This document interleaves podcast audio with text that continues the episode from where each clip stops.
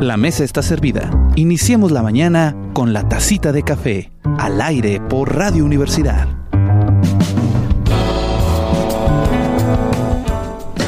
Muy buenas tardes, queridos y queridas radioescuchas. Estamos en un programa especial de la tacita de café donde vamos a estar pasando durante todo este tiempo o en, durante diferentes días las conferencias que se están llevando a cabo en el proyecto de Viesca en Acción en el Cactus SIGE, allá en la ciudad de Viesca, del Centro de Investigación en Jardines No Biológico. Así que espero que disfruten todas y cada una de ellas. Se las vamos a estar presentando una por una. Así que prepárese para escuchar una gran conferencia el día de hoy. Vámonos a nuestra sección de charlas de café. Charlas de café, con aroma y sabor seleccionado para usted. Muy buenos días, muy buenas tardes, muy buenas noches. Le digo todo esto porque no sabemos en qué horario nos va a ver usted, ya que esta es la segunda eh, conferencia del día hoy, 13 de noviembre de 2021, que vamos a tener. Eh, acaba de pasar la conferencia de la doctora Lisi y hoy tenemos una más también muy interesante sobre eh, matemáticas. No, no, no, no, no cierre usted su su, red social o el YouTube o por donde sea que nos vaya a seguir. Estamos aquí en Teams, en vivo y en directo, también con gente que viene de Viesca, desde el Centro de Investigación y Jardín Etnobiológico del Semidesierto de Coahuila, enclavado en la ciudad de Viesca, aquí con las eh, actividades. Viesca en Acción, el proyecto Conacid for the Seed 2021-2022 que está, es en conjunto entre la Facultad de Ciencias, es de la Universidad Autónoma de Coahuila, en conjunto con la Facultad de Ciencias Políticas y Sociales, el Cuerpo Académico Actores, Investigadores y Políticas Públicas, eh, el Centro de Investigación y Jardín Etnobiológico de Viesca y por supuesto con la participación de todos los, grandes personajes que hemos tenido eh, hasta ahorita, tanto en conferencias como en talleres. Eh, les doy la bienvenida a todos y todas, a cada uno de ustedes que están detrás de la pantalla. Y quiero eh, primero darme la oportunidad de presentar a nuestro invitado, que es el doctor José David Saldívar Rojas, realizó estudios de maestría y doctorado en ciencias con especialidad en matemática educativa en el CIMBESTAP IPN o Instituto Politécnico Nacional. Actualmente es coordinador de la maestría en matemática educativa de la Facultad de Ciencias Físico-Matemáticas de nuestra Universidad Autónoma de Coahuila sus líneas de investigación se enfocan en estudios de la construcción social del conocimiento matemático y de modelación matemática, así como en la implementación de la tecnología educativa para el aprendizaje de las matemáticas y ha colaborado en proyectos de investigación sobre formación y profesionalización docente nacionales e internacionales. Por supuesto, pertenece al Sistema Nacional de Investigadores y cuenta con el perfil deseable PRODEP. Y la conferencia número 14 que nos va a dar ahora él es el pensamiento matemático para el desarrollo cotidiano y social en la educación y en la vida. Eh, le damos un fuerte aplauso a los que estamos aquí presentes, por favor, y también los que no estén eh, que se encuentran de manera virtual. Agradecemos su atención para esta gran, gran conferencia. Doctor, tienes la palabra. Adelante. Muchísimas gracias, doctor Savi. En verdad que para mí es un gusto y un placer eh, poder participar en este proyecto eh, tan interesante, interdisciplinario sobre todo, ¿no? Que mezcla de alguna manera eh, diferentes perspectivas para entender un problema complejo.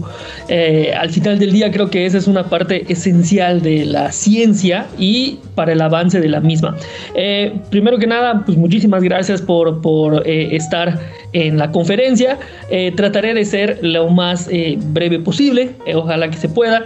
Y pues básicamente esta conferencia es, viene mucho a raíz de una discusión que tuve ahí eh, con el doctor Sadi en una invitación que me hizo para eh, el radio, para su programa que tiene de, radio. Entonces eh, fue interesante repensar nuevamente en muchas de las cosas que uno viene como haciendo, pero también como para dar una pausa sobre todo lo que uno está trabajando y recabar y retomar de alguna manera eh, un camino, ¿no? Que al final del día es algo que nos motiva a seguir haciendo investigación al respecto dentro de la disciplina de la matemática educativa.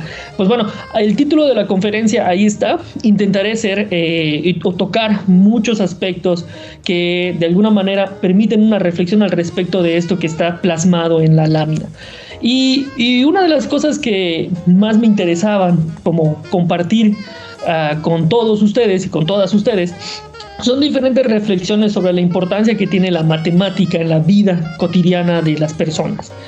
Parecería a veces que la matemática es una ciencia abstracta, eh, muy fría, bastante alejada incluso para muchas personas donde que dicen yo no sirvo para las matemáticas o las matemáticas no son para mí.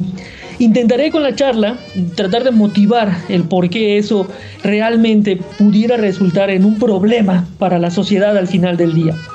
Y principalmente porque la matemática, al igual que la lectura, como nosotros pudiéramos darnos cuenta, han sido uno de los ejes eh, principales al momento de eh, diseñar la, educación moderna que actualmente está eh, en los sistemas económicos y, educativos principalmente del mundo. ¿no? Las matemáticas son, son, son parte sustancial de estos programas modernos en los cuales lo que se piensa es más bien en la educación para un ciudadano moderno. Obviamente, esta idea de ciudadano moderno eh, implica muchas cosas, pero principalmente implica también como alterar o discutir o reflexionar al respecto del tipo de conocimiento que sería necesario para que las personas pudiéramos jugar un rol activo dentro de las sociedades que actualmente se están conformando, ¿no? Sociedades de la información, sociedades del conocimiento, todas estas ideas que en algunas ocasiones hemos escuchado ya sea en redes sociales, en la televisión, en el periódico y que de alguna manera han estado como siendo aceptadas a lo largo del tiempo, ¿no? Y cada vez más se está discutiendo sobre esta necesidad, ¿no? Obviamente, mientras que en la educación del siglo XXI, por ejemplo, del siglo XX, perdón, el siglo pasado, la atención a los, algoritmos era muy importante dentro de la matemática. Y esto se debe principalmente a lo, también a los modos de producción industrial que se requerían, ¿no? O sea, es decir, era, eh, se necesitaban obreros en algún momento y lo importante era que la escuela pudiera formar en tareas, voy a decirlo así de esta manera, tareas mecánicas más o menos a los estudiantes con la idea de que pudieran esto eh, eh, posteriormente incorporarse a un medio laboral, ¿sale? Y obviamente, pues actualmente ese, ese modelo ya pudiera estar como un tanto obsoleto. Incluso ya pudiéramos estarlo hasta como abandonando. Ojalá, ojalá, aun cuando parecería que no sucede de esa manera. Obviamente la tecnología vino a modificar en gran medida nuestros medios de producción, los medios de comunicación, etcétera, etcétera. Y obviamente los currículos se vieron afectados por esto. Es decir, eh, los currículos actualmente abogan hacia más la, hacia dejar la memorización pero y mejor dicho, y abogar más como por la comprensión y el aprendizaje de los estudiantes. Y ahí se dice que todos los sistemas educativos están centrados en el estudiante, los currículums, los planes de estudio, incluso los eh, modelos educativos actuales que permean en muchísimas instituciones, tanto de nivel superior como de nivel medio superior o nivel básico. Obviamente, eh, las redes sociales, la tecnología vino a cambiar todo esto que nosotros tenemos, este, tenemos, ¿sale? Entonces, eh, eh, necesariamente esto necesariamente implica justo una, un, cuestionamiento hacia ese conocimiento que actualmente necesitamos.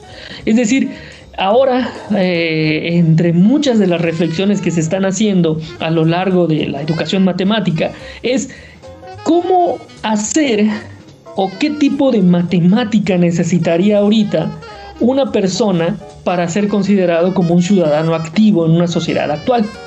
Y esto va de la mano principalmente con entender entonces qué significa pensar matemáticamente. Es decir, ¿qué es el pensamiento matemático? Y sobre todo, ¿cómo puedo desarrollarlo? Entonces, estos son también como, como, como aspectos muy importantes que actualmente están dentro de nuestra disciplina científica y que al final del día eh, son, son eh, más que nada como permeados por todos los avances también que se tienen dentro de las sociedades actuales. un poquito de contexto nada más como la intención también como de ver cómo andamos, vamos a decirlo de esta, de esta manera, o cómo está actualmente el sistema, por decirlo de esta manera, de esta forma, eh, conviene muchas veces, a veces como plantearse, eh, entender el contexto educativo. Obviamente a veces no es muy eh, bonito este contexto educativo o los resultados no han sido los mejores, pero al final del día son indicadores. Voy a referirme muy rápidamente en este momento a una prueba que se hacía hasta el 2017, me parece, 2018, que fue la prueba Planea, que era un plan nacional para la evaluación de los aprendizajes. Mi intención con, esta, con esto es simplemente como darnos cuenta de cómo andamos, al menos con un indicador muy cuantitativo, ¿sale? Ahora, muy importante, planea en su momento, porque ya no está actualmente, de hecho ahora en este nuevo gobierno no hay ninguna evaluación y de hecho por COVID y por todo esto también se han pausado pruebas como PISA, TIMS y otras pruebas eh, de carácter internacional que se hacían y en México también. Entonces eh, hay que entender también el momento y histórico y, momento educativo en el cual estamos al respecto de esto. Entonces, Planea, me regreso un poquito, Planea, básicamente lo que hacía era evaluar aprendizajes clave, llamaba. Principalmente lo que quería Planea era darse cuenta de cómo eh, los estudiantes tenían, o qué habilidades, mejor dicho, tenían los estudiantes al momento de eh, aplicar sus conocimientos. Es decir, no había un énfasis en los, en los conocimientos memorísticos o en la memoria o en las definiciones, por decirlo de esta manera, sino más bien en qué podía hacer un estudiante con aquello que sabe. Entonces era bien interesante. Para eso Planea lo que hacía era ubicar o clasificar, aunque no me gusta mucho esa, esa, esa esa, esa, esa, parte, pero bueno, daban de alguna manera indicadores ubicaba a los estudiantes de acuerdo a un puntaje que ellos obtenían o que ellas obtenían en niveles de logro, decía Planea, en donde el nivel 1 era el nivel más bajo y el nivel 4 era el nivel más sobresaliente. En matemáticas, principalmente, me voy a centrar en uno de los resultados de tercero de secundaria, específicamente el año 2015, nada más como para que nos demos cuenta. Y obviamente los resultados no han variado mucho, no van a creer que hemos estado mejorando, no, están prácticamente como iguales en la al menos en la última prueba de planeta. Y como se puede ver en esta lámina que ustedes tienen ahí, en, ese, en esa gráfica de pastel, se puede ver cómo los estudiantes de tercero de secundaria están prácticamente un 65% o casi 7 de cada 10 estudiantes está ubicado en el nivel 1 en donde pues prácticamente lo que un estudiante ahí puede hacer es simplemente comparar o realizar cálculos con números naturales. En menor medida, en el nivel 4 hay apenas un 3% de estudiantes. Esto prácticamente significa que los estudiantes con este nivel de logro pues ya pueden hacer mucho más cosas que simplemente eh, operar o realizar cálculos. Por ejemplo, pueden utilizar fracciones, pero además pueden resolver ecuaciones, sistemas de ecuaciones, cálculo de áreas, etc. etc. Obviamente uno puede darse cuenta de que este es un problema educativo muy importante que atender además. Es decir, tenemos una cantidad muy grande de estudiantes que no pueden resolver cosas más complejas que simplemente cálculos con números naturales. Ahora, también estos, estos resultados hay que tener muy en cuenta que muchas veces estas pruebas no, no miden del todo eh, lo que sí sabe un estudiante, pero al menos es un indicador. Como resaltaba al inicio de esta, de esta, de esta contextualización que intento hacer eh, con respecto a Planea, es que la importancia de Planea fue que lo que quería al final del día es medir de alguna forma cómo el estudiante usaba o usa aquello que ya aprendió. ¿Por qué? Porque no se basaba tanto en la memoria. Entonces, uno, a partir, de estas, a partir de estos resultados, puede darse cuenta de que la necesidad imperante que hay de desarrollar el pensamiento matemático en nuestros estudiantes, pero sobre todo darnos cuenta de la importancia que reviste eh, hacer que la matemática que vive en la escuela, esta matemática escolar, pues sea funcional para los estudiantes. Es decir, que además de que puedan resolver operaciones, ¿Qué pueden hacer con las operaciones los estudiantes? Que aparentemente, con base en los resultados al menos numéricos que se tienen, pues muy pocos estudiantes saben qué hacer con eso que ya aprendieron dentro de la escuela. Entonces, pues obviamente, con toda esta información, pues la política mexicana, los resultados, todo, pues siempre viene como un bombardeo después, ¿no? Es decir, viene un bombardeo en términos de decir, uh, estamos súper mal, eh, todo va mal en el sistema educativo, los estudiantes no saben leer, y obviamente vienen eh, a, colación muchísimas notas periodísticas, eh, resultados o, políticos hablando de, educación ahorita, de, que no, estamos súper mal, la secretaría no hace su trabajo, y entonces empiezan como a buscar culpables, ¿no? Es decir, empezamos como a buscar a quién echarle la culpa con la intención de ver quién pudiera solucionar esto. Entonces, primeramente, los estudiantes porque no estudian, los profesores porque no saben nada, la Secretaría de Educación Pública porque no ayuda a los profesores o no aporta los recursos necesarios. Es que el sistema está súper mal y además los padres de familia no ayudan. Y... Entonces, fíjense cómo todos estos resultados dentro de nuestro contexto educativo, pues también son maneras de las cuales podemos señalar, ¿no? Culpables. Sin embargo, eh, esta reflexión a mí me, me, me, me, gusta mucho porque fíjense que entre las principales o entre los principales actores o culpables de todo este contexto en el cual estamos, muy pocas veces culpamos al conocimiento. Ahora, no quiere decir que el conocimiento esté mal, no, más bien muy pocas veces culpamos a aquello que nuestros estudiantes están aprendiendo.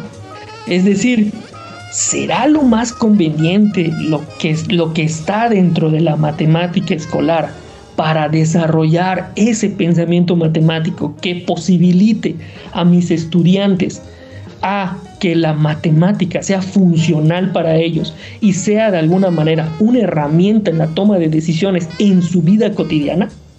Es una, muy, una pregunta muy profunda, pero además muy difícil de contestar. No, quiero decir que sea sencillo y que tengamos la respuesta, sino más bien es que este tipo de, de, de cuestionamientos nos hacen repensar entonces lo que estamos haciendo.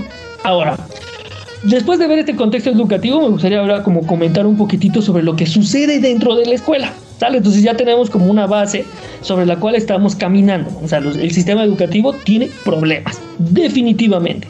Un problema esencial es que aparentemente, al echarnos la bolita, nunca cuestionamos aquello que enseñamos y aquello que deberían aprender nuestros estudiantes.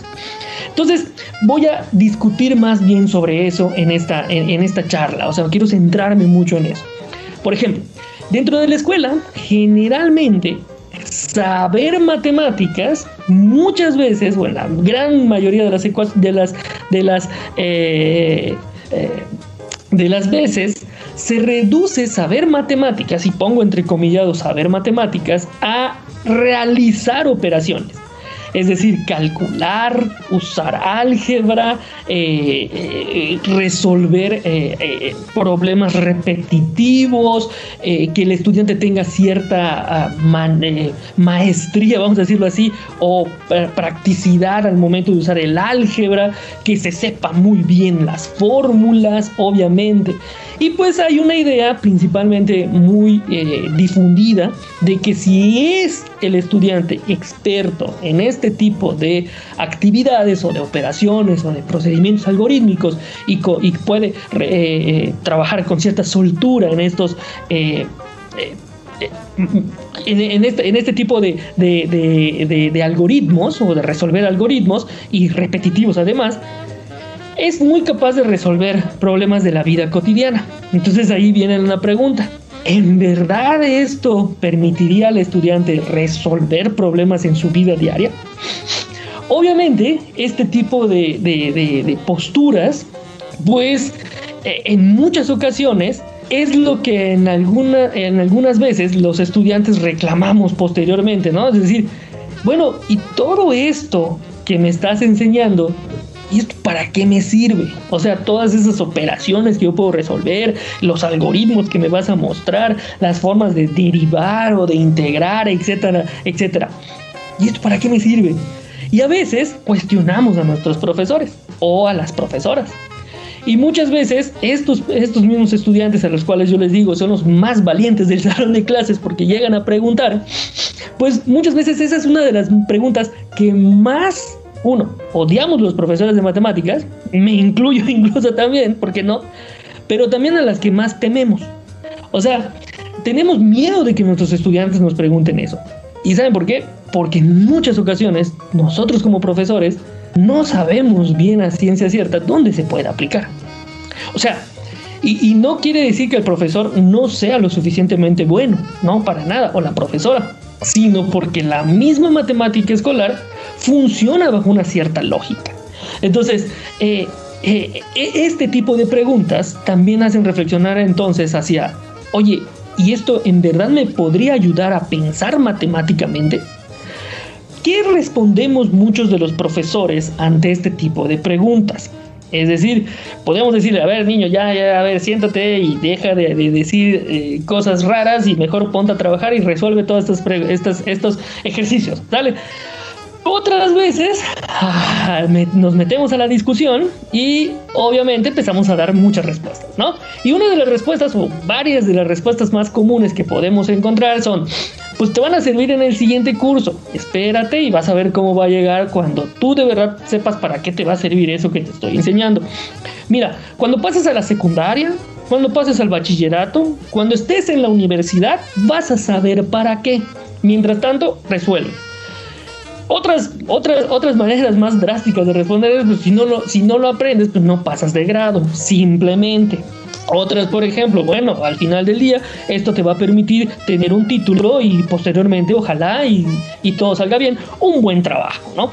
O unas respuestas más eh, sensatas, diría yo, pudiera ser, pues mira, es que las matemáticas están en todos lados, ¿no? Forman parte de todo. No podrías utilizar eh, eh, eso que tienes ahí en la mano como un, un teléfono celular si no tuviera matemáticas. obviamente no pudieras conectarte a internet si no supieras matemáticas o que o las personas que crearon esto, hay muchas matemáticas al respecto y alrededor de estos avances tecnológicos y científicos, ¿no? Es decir, eh, obviamente lo que nosotros queremos es tratar de convencer a los estudiantes de que la matemática les permitiría comprender el mundo. Sin embargo, pues muchas veces nuestros estudiantes no nos creen del todo.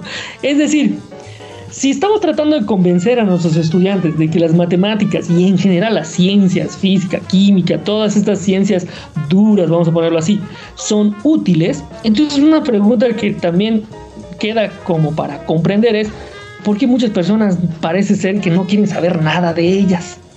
Incluso dentro de la misma red, las redes sociales, hay muchísima cantidad de información como memes en donde uno, yo me muero de la risa de verdad, porque en verdad que tienen mucho sentido estas, estas, estas, estas eh, estas maneras de expresar de alguna manera una disconformidad sobre lo que está sucediendo dentro de la educación matemática, ¿no? A ver, ves, las matemáticas no son tan malas, dice el papá al hijo. Papá, ¿usaré algún día esto en la vida real? Por supuesto, contesta el papá. Algún día tendrás que ayudar a tu propio hijo con sus deberes de matemáticas. Entonces, fíjense cómo eh, la matemática, pues ahí afuera parecería que no tiene mucho sentido, salvo en las ocasiones en las cuales estoy trabajando dentro de la misma matemática. Otras, otro, otro, otro, otro tipo de situaciones, por ejemplo, son aquellas personas que ante esta situación de no sé para qué sirven las matemáticas, pues obviamente lo que hacen es optar por no irse por, las, por un camino que tenga matemáticas.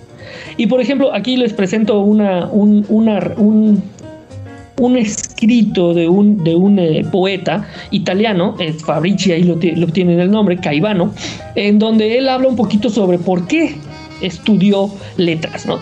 Y él decía, eh, estudié letras porque no tenía matemáticas. Él lo dice de una manera mucho más elegante y me va a permitir leer algunas cosas.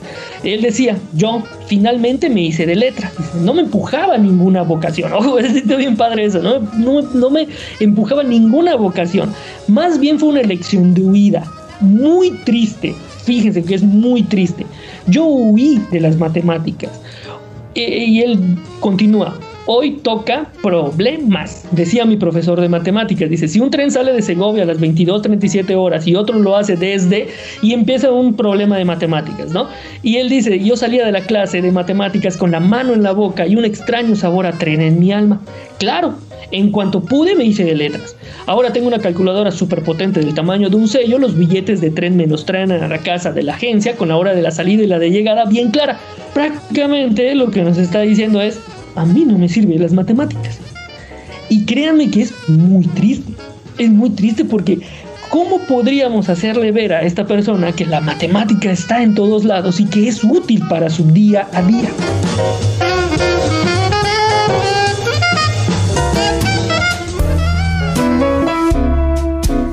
Bebe tu tacita de café, pero al pasito, no te vayas a quemar. Regresamos.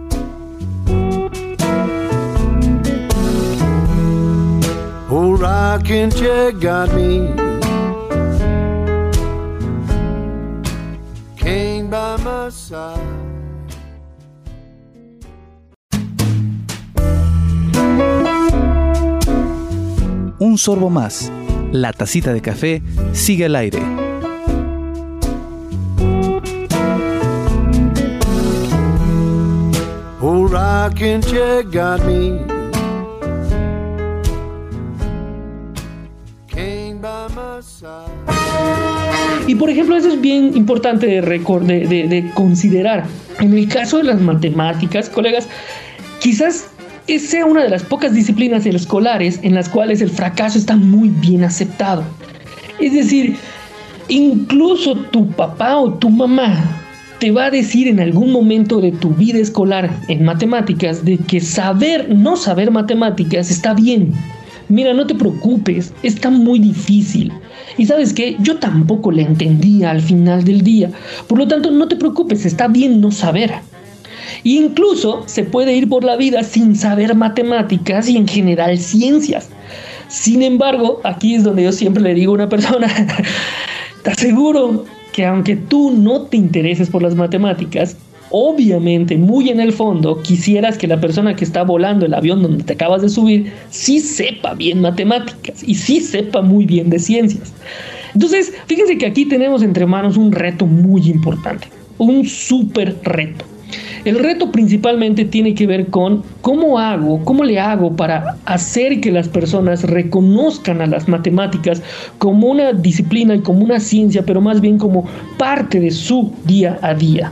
¿Cómo puedo hacer que eh, el, aprendizaje de las matemáticas y de las ciencias en general sea democrático, sea para todos? Y lo importante en este caso, en de la reflexión a lo que me llega, es cómo le hago para crear una presencia de las matemáticas en la cultura de las personas. Sobre todo porque los sistemas actualmente nos están bombardeando con la idea de que es necesario saber ciencias y toda esta idea del ciudadano que pueda tomar decisiones y que sea un ciudadano activo dentro de su sociedad. Y esto créanme que no lo vamos a lograr si las matemáticas no son parte de esa cultura. Pero lo que podría estar sucediendo es que la forma en la cual la matemática vive dentro de la escuela probablemente no sea la más adecuada. Obviamente, lo que en muchas ocasiones sucede es que en, en el caso de las matemáticicas parecería que la realidad y lo que sucede dentro del conocimiento matemático escolar están como desconectados, por un, o sea, jalan por sus lados, por decirlo de esta manera, ¿no? Es decir, fíjense que eh, dentro de la escuela lo que, lo que existe en algunas ocasiones, hay, hay, una relación ampliamente difundida respecto a la realidad y a la, y a la enseñanza de las matemáticas. Y supone principalmente una idea de transferencia. ¿Sale? Transferencia simple de lo que sucede en la enseñanza hacia la realidad. Es decir, parecería que en la escuela nos preocupamos mucho porque el estudiante grave cosas o se grave fórmulas o se grave procedimientos y algoritmos generales con la intención de que él pueda utilizarlos posteriormente. Es decir, eh, eh, eh, se le deja como al estudiante la responsabilidad de que eso suceda. Obviamente, muchas veces dentro de la escuela, lo que hacemos es procurar darle al estudiante, además de procedimientos algorítmicos, problemas. Y decimos, son problemas reales. Decimos en muchas ocasiones en las clases de matemáticas. Son problemas contextualizados, podríamos pensar también. Pero a veces estos problemas son de este tipo.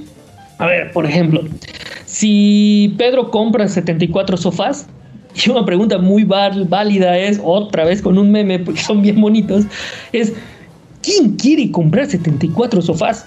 Si yo no soy, este, ¿cómo se llama? Yo, no soy Coppel. no, no, quiero comprar 74 sofás. ¿De qué me sirven 74 sofás? Seamos realistas, ¿ok? Si yo pienso de verdad como persona normal que tiene una, una casa, ¿en qué momento voy a comprar 74 sofás?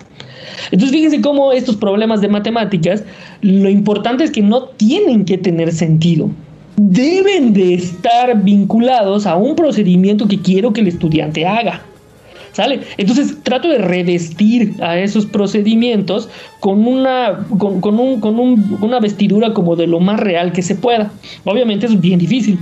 O, problemas como, por ejemplo, a ver, si Juanito tiene siete manzanas en una mano y tiene 18 manzanas en la otra, ¿qué tiene Juanito? Pues, un estudiante una vez contestó, pues unas manotas. ¿no? Porque ¿quién tendría 17 manzanas en una mano? Fíjense cómo nuevamente la realidad parecería estar a expensas de lo que quiero comunicar en términos de una algoritmia o de la algoritmia. O por ejemplo, problemas como estos. Juan tiene el triple de la edad de Luis. Si Juan tuviera 9 años menos y Luis 21 años más, ambas edades serían iguales. ¿Cuál es la edad de Juan? Nuestros estudiantes se quedan con esta cara, colegas. Y la respuesta que siempre nos dan es, ¿y si mejor le preguntamos cuántos años tienes? O sea, ¿cuántos años tienes, Luis? cuántos, años tienes, Juan? Así tan fácil como eso. Nuevamente, queremos revestir a los problemas con una idea de realidad, aun cuando ésta no de verdad implique entender lo que sucede afuera. Por ejemplo, en muchas investigaciones dentro de matemática educativa, una en particular de uno de los primeros trabajos que se hizo dentro de la disciplina, eh, de, un colega que se llama Brousseau, eh, eh, un francés, él decía que a veces muchos de, los, muchos de los problemas en matemáticas no tienen que tener sentido. Solamente lo que se busca dentro de la escuela es tratar de, que la matemática o de que el estudiante, mejor dicho, identifique qué operación matemática sirve o funciona en ese momento. Por ejemplo, a un grupo de estudiantes de primaria se le preguntó, si hay 125 ovejas y 5 perros en un barco, ¿cuántos años tiene el capitán del barco? Obviamente. Ustedes lo leen Van a decir, ¿y yo de dónde diablos voy a sacar la edad del capitán? ¿Qué creen? Los estudiantes resolvieron el problema. ¿Cómo? Pues dividieron algunos, 125 entre 5. Dijeron, bueno, para ver si me sale la edad del capitán. ¿Qué creen? 125 entre 5 eh, nos da un número muy bajo. Y unos estudiantes dijeron, no, es un número muy pequeño, no puede ser la edad de un capitán porque un capitán es viejo. Entonces empezaron, bueno, ¿y si resto 125 a 5? Y eh, básicamente estaban tratando de buscar una operación que pudiera darles como respuesta una solución de alguna manera que sea viable dentro del contexto del problema, aun cuando no tuviera sentido el problema. Entonces, obviamente, esto nos da cuenta de que los problemas dentro de la escuela, los estudiantes tienen la idea de que ese, ese, ese problema que mi profesor me puso tiene que poder solucionarse porque la matemática es exacta. Es una idea que nos han vendido por mucho tiempo. ¿Y qué creen? No es cierto.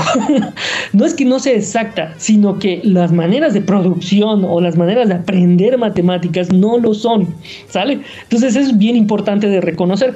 Y sobre todo la idea esta de la noción de contrato didáctico, es decir, esta idea de que si te pongo un problema es porque tiene solución. No estoy loco como profesor para ponerte problemas sin solución, por ejemplo.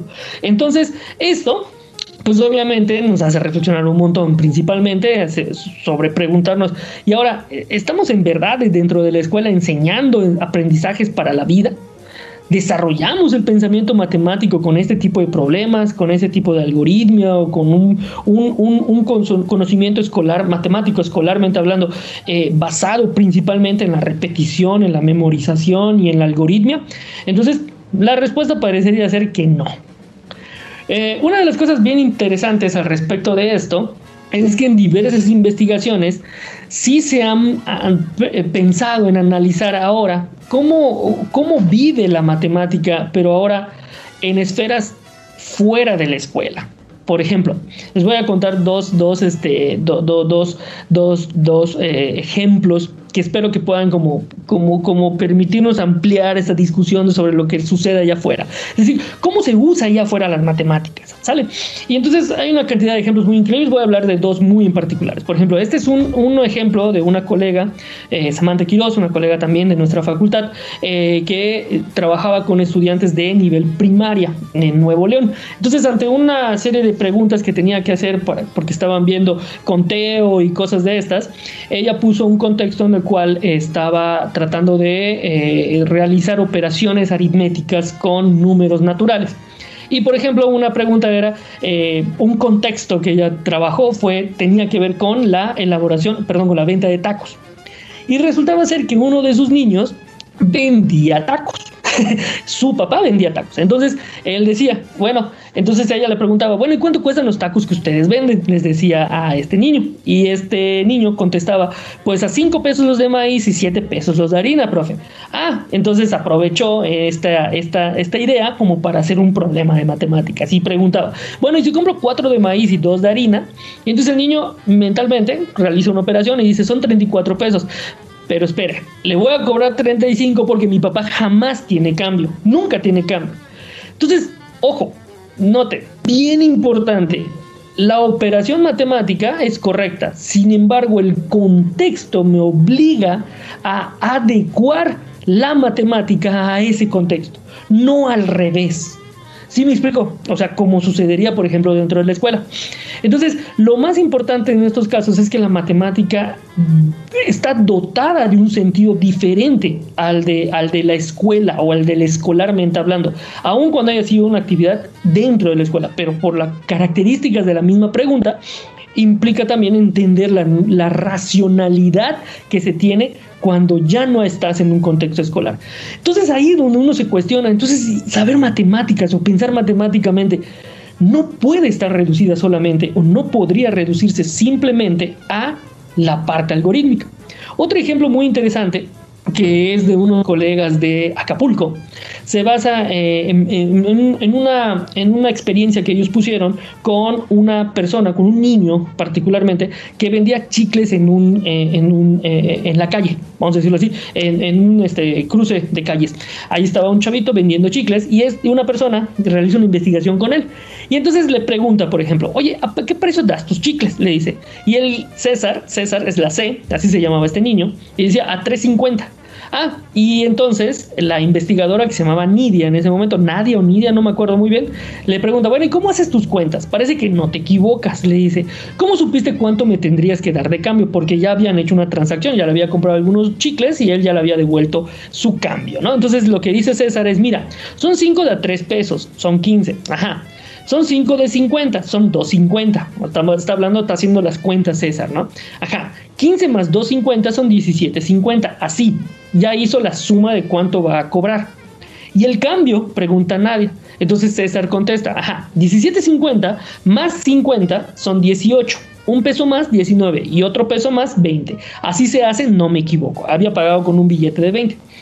Nadie aprovecha esta situación para eh, decirle a César de que le va a comprar todos sus chicles si, lo si le ayuda a resolver un problema de matemáticas.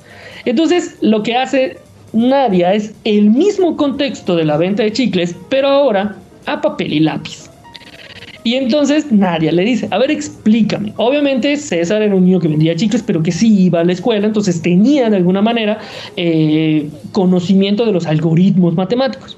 César dice, 3.50 por 5, o sea, está haciendo un producto 3.5, que es lo que cuesta cada chicle, por 5, que es el número de chicles que le compraron.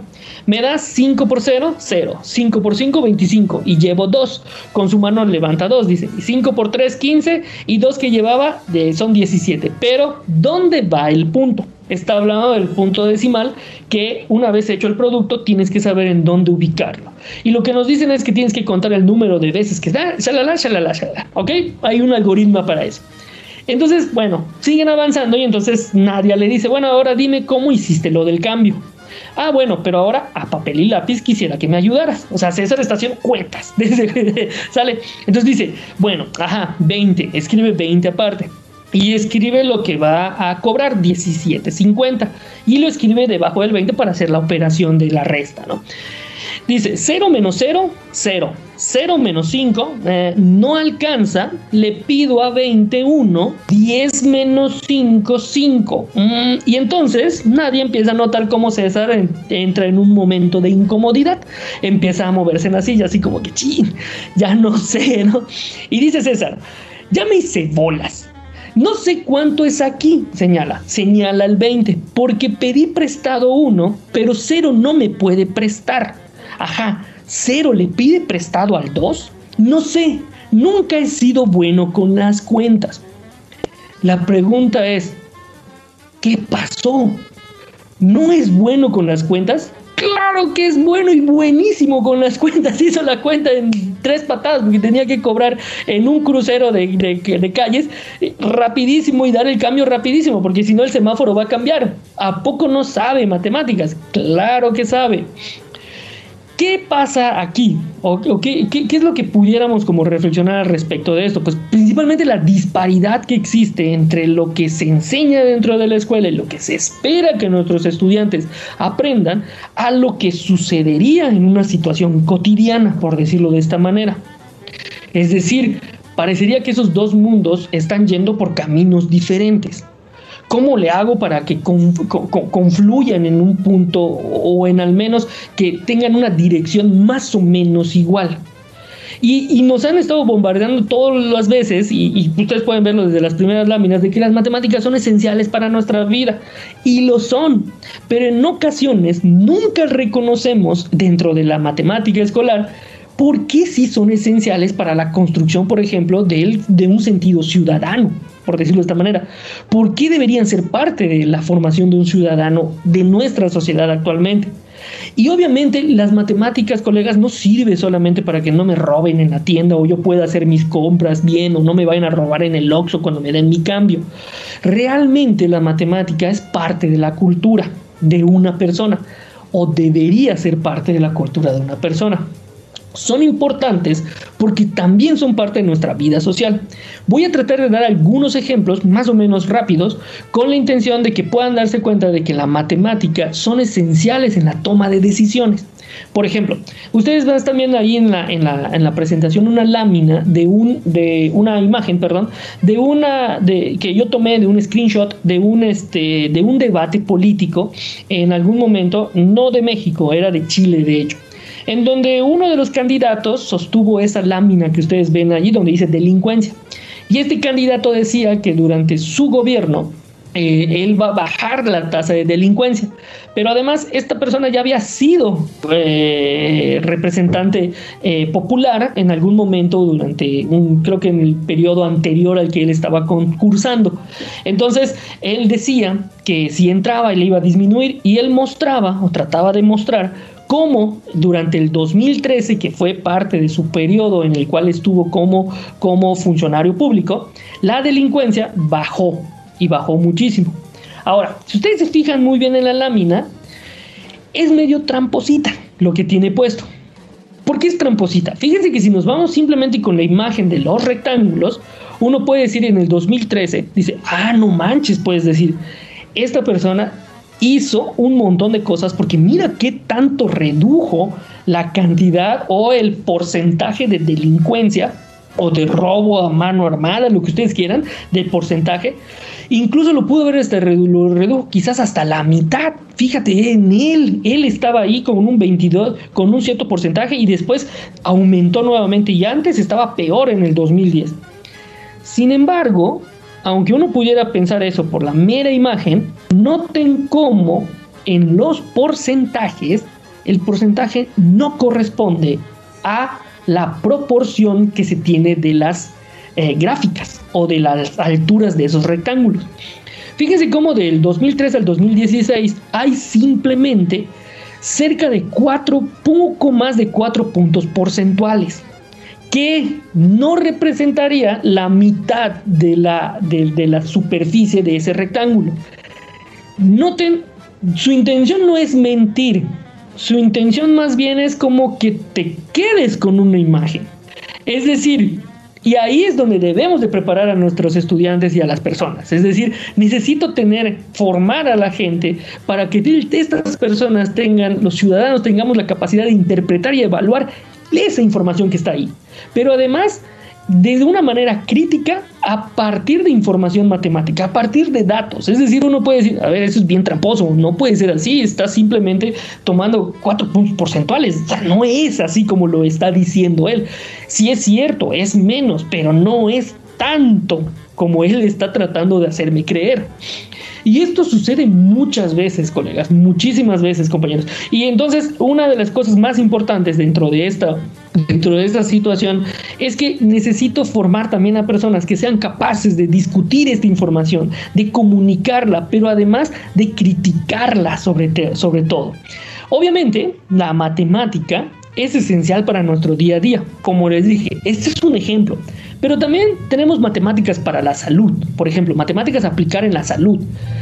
Por ejemplo, una persona debería ser capaz, tendría que ser capaz de entender, por ejemplo, la información que está contenida en las, eh, en, las, eh, eh, en, las envolturas de un dulce. Me están diciendo ya exceso de calorías, exceso de azúcares, exceso de grasas saturadas. Bueno, ¿Qué hago con esa información? O por ejemplo, ahorita que está tan difundido el COVID, nos han estado bombardeando un montón de veces con gráficas y miren cómo está subiendo y que la nueva ola y que hay una asentación o, incremento de casos o que los casos están disminuyendo y todos los días salían con gráficas, gráficas, gráficas. Entonces, ahí los, la información que nos dan los medios de comunicación, yo como como ciudadano la puedo llegar a discutir y a criticar. Es decir, necesito una cultura científica incluso para temas de salud, como por ejemplo para leer los resultados químicos o para tratar de medio entender, aun cuando no tenga las bases médicas suficientes, qué me está diciendo, por ejemplo, una, una imagen médica, como por ejemplo un electrocardiograma, o cuando me dicen vas a tomar tantos miligramos de una cierta pastilla, etcétera, etcétera, o el número de pastillas que vas a tomar es tiene tantos gramos por kilo cómo esa información también debería de aportarme a mí. Obviamente esto solamente es un ejemplo para matemáticas para la salud, pero también hay matemáticas para los como consumidores. Por ejemplo, ahorita con el buen fin que estamos en este momento, en el buen fin, muchas personas van vamos a endeudarnos o se van a endeudar, ojalá yo no. es decir, muchas personas van a ir y van a comprar, no, está súper bueno, mesas sin intereses, pero las mesas sin intereses también tienen su truco. Vamos a llenar la tarjeta de, crédito hasta el tope. Aguas con los meses con, sin intereses o a veces cuando no tienen meses sin intereses, los meses o las mensualidades de una tarjeta nos dicen vas a, vas a pagar un CAT provisional de 13.5%. ¿Qué significa eso? ¿Cómo impacta eso en mi economía? O por ejemplo, ¿cómo cuando me dicen este producto tiene 20% de descuento, pero si lo compras ahorita te lo llevas a la mitad? Todo eso. Y tiene un 20% más un 10% adicional revolvente y no sé qué tanta cosa. Y a veces decimos, no entendí nada, pero sí lo quiero, cómpralo. Entonces fíjense cómo incluso deberíamos de preparar a nuestros estudiantes al momento de pagar impuestos, es decir, eh, pagar impuestos, el ICR, el IVA, todo eso, ¿qué significa? ¿Cómo impacta en mi vida? ¿Cómo impacta eso también para mí, para entender cómo funciona el sistema incluso? O por ejemplo, cuando quiero adquirir una, una vivienda, ¿cómo eso también impacta cuando me dicen que hay una tasa preferencial si consume, si haces tu crédito a partir del 11.3% y que no sé qué, y si es variable, y si varía, y si das a monto, a capital? ¿Qué es todo eso? Muchas veces no lo sabemos. Y entonces habría que entender también ese tipo de situaciones, ¿no? Matemáticas como consumidores, pero también matemáticas para aplicar como demócratas, es decir, como les decía hace un ratito, con esa imagen de la de, de, del eh, eh, del debate político. Lo importante ahí era ver cómo entonces esa gráfica me daba información que aparentemente no era correcta. O por ejemplo, fíjense en ese que yo tengo ahí, independientemente de los candidatos, noten cómo, por ejemplo, una persona tiene un 35% de eh, intención del voto y fíjense cómo su gráfica de pastel es más del 50%. ¿Qué quieren ahí? Pues darte la idea de que ellos van a ganar para que tú votes por ellos, porque ¿qué creen? A nadie le gusta estar con el perdedor. Incluso esta idea de matemáticas como demócratas, para aplicar como demócratas, tendría que ver también con los aspectos ecológicos, por ejemplo, las energías renovables, un gran etcétera. Y obviamente es indudable que las matemáticas nos rodean, incluso ah, también hasta en los juegos. Ya para terminar, colegas, ya para ir cerrando con mi presentación, lo que quisiera comentar es al respecto de que esta alfabetización moderna parecería ser que los ejes bajo los cuales se ha organizado han dejado de ser suficientes, o sea, de alguna manera son obsoletos. Y hay una necesidad actual de encarar este proceso de, alfabetización si consideramos eh, discutir o consideramos eh, permear o tratar de modificar de alguna manera tanto la escuela el currículum, pero también lo que vamos a entender o entender como ese estudiante o esa estudiante, hacia un sentido más de ciudadanía y de desarrollo democrático, hacia una alfabetización científica real. Ahora, dentro de nuestro grupo de investigación, lo que hemos tratado de hacer es impulsar el desarrollo de estrategias o de actividades en donde un eje fundamental sea lo funcional del conocimiento matemático. Para ello hemos estado trabajando con diferentes grupos de profesores, comunidades de profesores, en donde hemos estado como eh, permeando una idea de la importancia que reviste eh, esta idea funcional a partir de modelar diferentes fenómenos que ocurren en el día a día. Y hemos hecho algunos resultados, tenemos algunos resultados de investigación, por ejemplo, tesis de maestría, en donde se ha incorporado, por ejemplo, una componente tecnológica para entender muchos eh, conceptos del cálculo que a veces son muy operativos o por ejemplo relacionar la interdisciplina tan importante que es a partir de experiencias de laboratorio con matemáticas para estudiantes de bachillerato en donde a partir de situaciones de biología por ejemplo y de la tecnología podemos entender cómo, cómo puede ser o cómo pudiéramos reproducir, por ejemplo, una ley de esta persona Mendel que trabajó con la herencia. Entonces, obviamente, lo más importante para nosotros en este momento es cuestionar aquello que está en la escuela, aquello que se debe enseñar, pero también aquello que se deba de aprender. Pero obviamente esto tiene que estar muy de la mano con los procesos de desarrollo profesional de profesores y de profesoras. Y ya por último, ya para cerrar, lo que nosotros eh, también abogamos o para lo que nosotros también eh, hemos estado también como eh, como dando, dando mucha, mucho énfasis, es que si la aspiración a la ciudadanía en las sociedades postmodernas pasa por el desarrollo universal de la competencia matemática, hay que entender esta competencia como la capacidad de utilizar de manera integral los conocimientos matemáticos para hacer frente a las situaciones complejas de la vida. Es decir, que la matemática me permita también tomar decisiones sin demeritar, obviamente, todos estos procesos algorítmicos. No quiere decir que estén mal, quiero decir que simplemente se ha como puesto la balanza más ahí y se ha dejado de lado un poquito sobre esta parte del conocimiento funcional de la misma. Y obviamente, que colegas, ya para concluir, lo importante actualmente creo yo con COVID y con todo esto que nos está pasando, con todos estos mm, modelos híbridos que hemos estado en donde nos confinamos, etc. y etc. Hay que tener en cuenta que otra pandemia va a suceder. Entonces hay que prepararnos para este futuro cambiante. Hay que prepararnos para la siguiente pandemia, por decirlo de esta manera. Y bueno, de mi parte sería todo. Muchísimas gracias. Una disculpa por colgarme un poquitito con el tiempo. Espero que haya terminado de la manera muy, de la mejor manera, doctor. Bueno, muchísimas gracias, colegas. Ahí está mi correo electrónico para cualquier duda. No hay problema, doctor. A ver, al contrario, por hablar de, matemáticas siempre hay tiempo y te agradecemos mucho el favor del tuyo. Yo sé que tienes ahorita una actividad eh, más adelante. Ay, Jesucristo vencedor, ¿qué es eso? Este, hablando de los sustos matemáticos. No, no te creas, es fuego.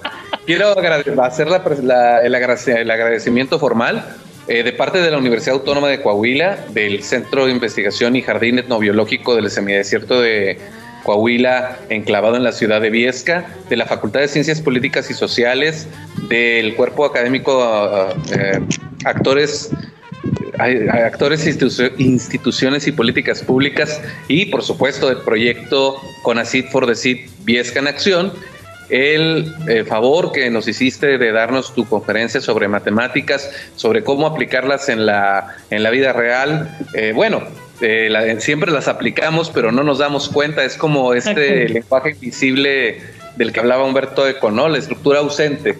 Exacto, Está ahí.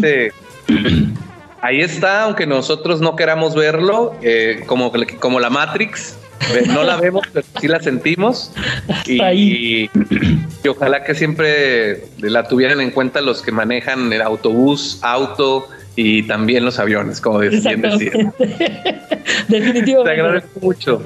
¿Hay preguntas a alguien de aquí? En la, en la audiencia, el público. Como, las, eh, como siempre matemáticas, maestro, nadie pregunta. Ah, todos tienen miedo, no tengan miedo. Esa es una parte importante, creo, de, la, de lo que también intento como decir al final del día. Eh, esta idea del miedo a las matemáticas nos hace como hacernos de un lado a un lado de ella.